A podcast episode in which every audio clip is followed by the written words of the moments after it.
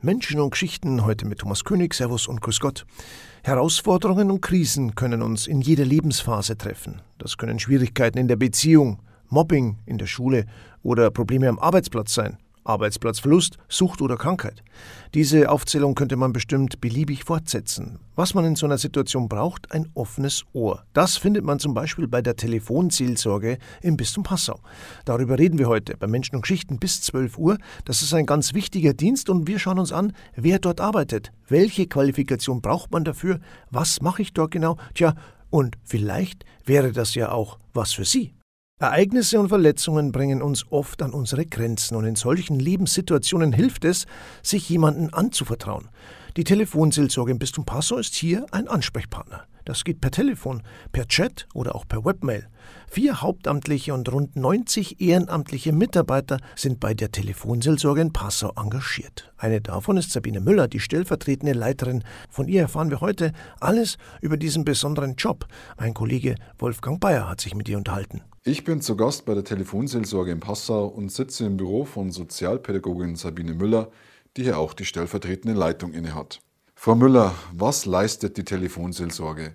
Wie kann man das für jemanden beschreiben, der noch nie damit in Berührung gekommen ist? Die Telefonseelsorge ist 24 Stunden, 350 Tage im Jahr für Menschen mit verschiedensten Sorgen, Nöten und Anliegen da. Das heißt, die Menschen können unter der kostenfreien Telefonnummer anrufen und werden hier von ähm, Ehrenamtlichen und Hauptamtlichen am Telefon in ihren Anliegen begleitet. Wie viele Haupt- und Ehrenamtliche arbeiten derzeit für die Telefonseelsorge?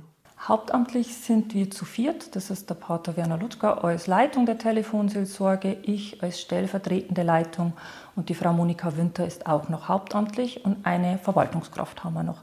Und ehrenamtlich haben wir so circa 80 äh, Mitarbeiter und Mitarbeiterinnen. Jetzt würde mich natürlich noch interessieren, über welchen Weg oder Umweg Sie zur Telefonseelsorge gekommen sind. Mein Einstieg in der Telefonseelsorge war ehrenamtlich. Ich habe mitbekommen, dass Ehrenamtliche gesucht werden und das war zu dem Zeitpunkt, wo ich selber Ehrenamt gesucht habe. Und gereizt hat mir an den Ehrenamt das Wertvolle dieser Arbeit. Äh, Dasein für andere Menschen. Und habe dann die Ausbildung äh, gemacht und während der Ausbildung äh, habe ich dann mitbekommen, dass die äh, stellvertretende Leitung, die Frau Gabi Dölze, in Rente geht und habe mich beworben und habe die Stelle bekommen. Und äh, finde diese Arbeit bei der Telefonseelsorge umfassend, also das Organisieren, das Dienst am Telefon machen, für die Ausbildung zuständig sein und die Supervisionsgruppen zu machen. Das ist einfach so etwas Wertvolles und so etwas Gewinnbringendes für mich selbst, dass ich froh bin, dass ich mich beworben habe und die Stelle als Hauptamtliche bekommen habe. Sie hatten vorher aber auch schon einen Beruf mit sozialpädagogischem Bezug, nicht wahr? Ähm, ich habe vorher elf Jahre war ich bei der AIDS-Beratungsstelle Niederbayern tätig und war dort natürlich auch in der Beratung tätig und waren auch äh, schwere Themen. Ich bin nicht weggegangen, weil es nicht mehr gut war, aber ich wollte was Neues, ich wollte was Breiteres. Und ähm, da ist es genau zum passenden Moment gekommen. 0800 111 0222, das ist die Nummer der Telefonseelsorge im Bistum Passau, wenn Sie Hilfe benötigen. Alle Infos gibt's auch unter www.telefonseelsorge.bistum-passau.de.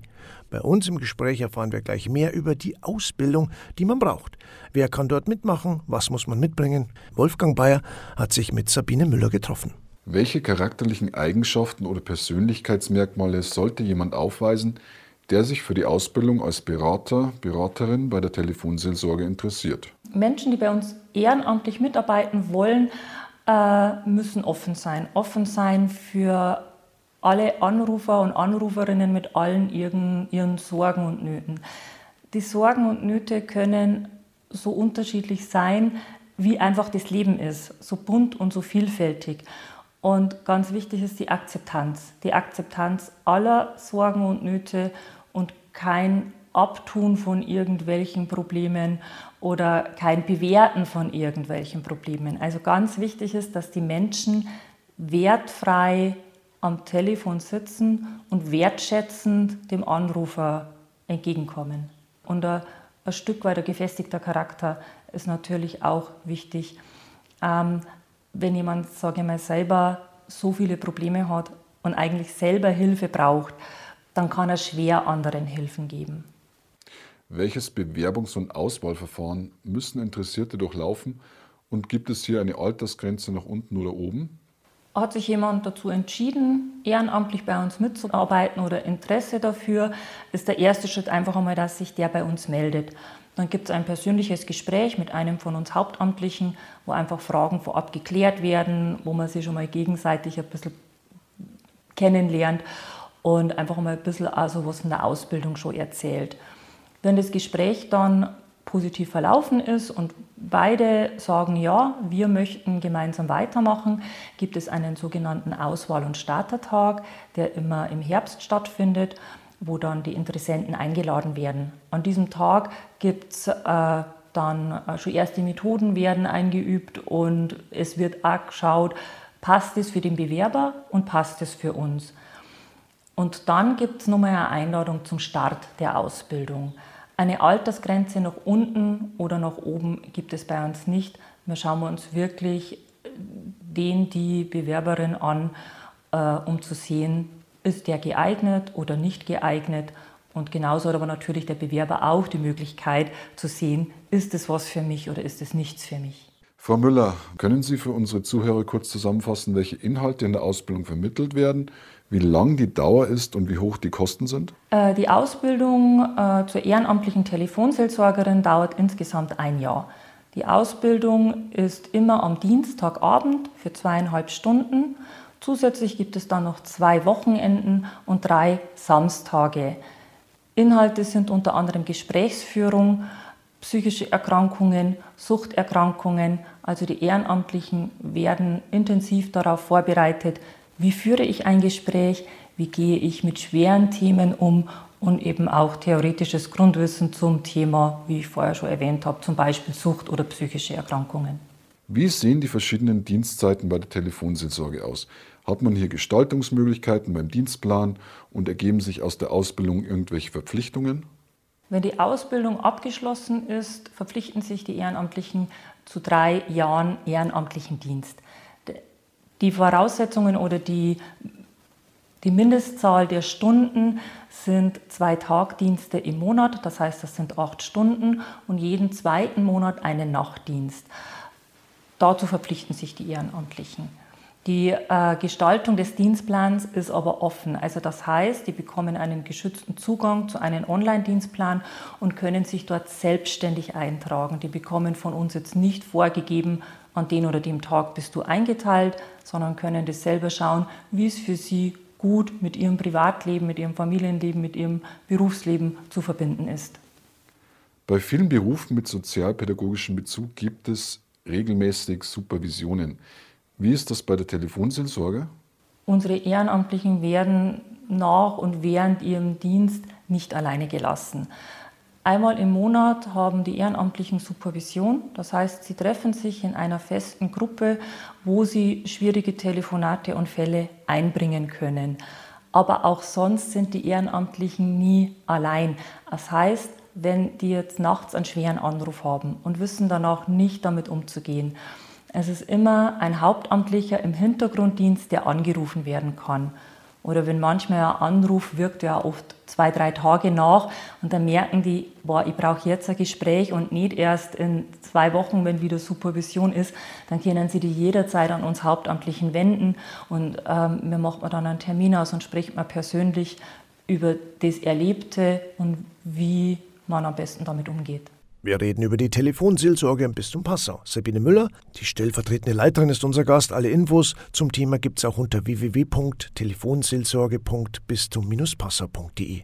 Menschen aus den unterschiedlichsten Berufsgruppen arbeiten ehrenamtlich für die Telefonseelsorge. Vier Hauptamtliche und rund 90 Ehrenamtliche sind es bei der Telefonseelsorge im Bistum Passau. Und Verstärkung ist jederzeit willkommen. Das ist unser Thema heute. Sabine Müller, die stellvertretende Leiterin der Telefonseelsorge im Bistum Passau, ist unser Gast und Wolfgang Bayer hat sich mit ihr unterhalten. Was macht die Arbeit als Telefonseelsorger, Telefonseelsorgerin in Ihren Augen so gewinnbringend? Positive Erlebnisse sind oder sehr positive Erlebnisse sind dann, wenn am Ende vom Telefonat der Anrufer, die Anruferin sagt, boah, jetzt habe ich wieder ein bisschen mehr Lichtblick, jetzt habe ich ein bisschen mehr Hoffnung. Ähm, oder, boah ja, ich habe jetzt ganz neue Sichtweisen erlangt. Ähm, das, das überlegen wir nochmal ein bisschen und gehe dem nach. Und Erfolg von einem Telefonat kann man ja nicht messen. Was ist Erfolg? Ist Erfolg für mich, ist ein Erfolg für einen Anrufer. Ähm, ich kann den Menschen meine Zeit und meine Begleitung geben. Und natürlich ist es für beide Seiten schön, wenn am Ende der Anrufer mit einem zufriedenen Gefühl auflegen kann. Die Themengebiete der Telefonseelsorge sind ja sehr problembehaftet. Die Leute rufen ja nicht zum Spaß an, sondern weil sie Sorgen, Ängste und Nöte haben. Gab es besonders tragische Situationen, die Ihnen in Erinnerung geblieben sind? schmerzhaft oder belastend ist dann, wenn man mit einem Menschen lange telefoniert, also ich sage jetzt einmal eine Stunde, und der, man schafft es gar nicht, dem Menschen ein Stückchen Hoffnung oder ein kleiner Lichtblick zu geben. Also wenn der Mensch am Ende vom Telefonat nur genauso zutiefst traurig und am Boden ist wie am Anfang. Das ist natürlich manchmal schwierig auszuhalten. Aber auch das müssen wir Telefonseelsorgerinnen und Telefonseelsorger aushalten, weil es einfach passieren kann. Es kann sein, dass man keinen Schritt vorwärts geht, ähm, dass kein Funken aufkeimt, sondern dass es einfach so schwer ist, wie es ist. Erinnern Sie sich auch an den ein oder anderen lustigen Moment während so eines Gespräches? Vielleicht eine unfreiwillige Komik? Ja, es war, ich glaube, das war einer meiner ersten Dienste am Telefon. Da war jemand am Telefon und hat einfach ganz viel geschimpft über alles, über Gott und die Welt, über alles. Und ich habe halt immer versucht, irgendeine Wendung einzubringen in das Gespräch, bis dann die Person dann irgendwann einmal gesagt hat, ach, ihr immer mit eurer positiven Scheiße und mir aufgelegt hat. Also das war einfach ein sehr witziger Moment, wenn man dann plötzlich den Hörer in der Hand hat und sagt, naja, hat nicht ganz so funktioniert, wie ich mir das vorgestellt habe. Das war unsere Ausgabe von Menschen und Geschichten über die Telefonseelsorge im Bistum Passau. Dankeschön für das Gespräch, Sabine Müller, die stellvertretende Leiterin der Telefonseelsorge. Danke auch an Wolfgang Bayer für das Interview. Alle Infos über die Ausbildung, die Kontakttelefonnummer und eine E-Mail-Adresse finden Sie unter www.telefonseelsorge.bistum-passau.de. Der Auswahltag beginnt immer im September und rund zwei Wochen später beginnt dann auch schon die einjährige Ausbildung. Außerdem gilt, sollten Sie Hilfe benötigen oder einen Ansprechpartner brauchen. 0800 111 0 222, das ist die Nummer der Telefonseelsorge. Der Kontakt ist per Telefon, per Chat oder auch per Webmail möglich. Nutzen Sie dieses Angebot anonym, kompetent rund um die Uhr und natürlich ist der Anruf auch kostenfrei. Ihnen an dieser Stelle alles Gute. Bis bald. Wir hören uns bei der nächsten Ausgabe. Servus und auf Wiederschauen.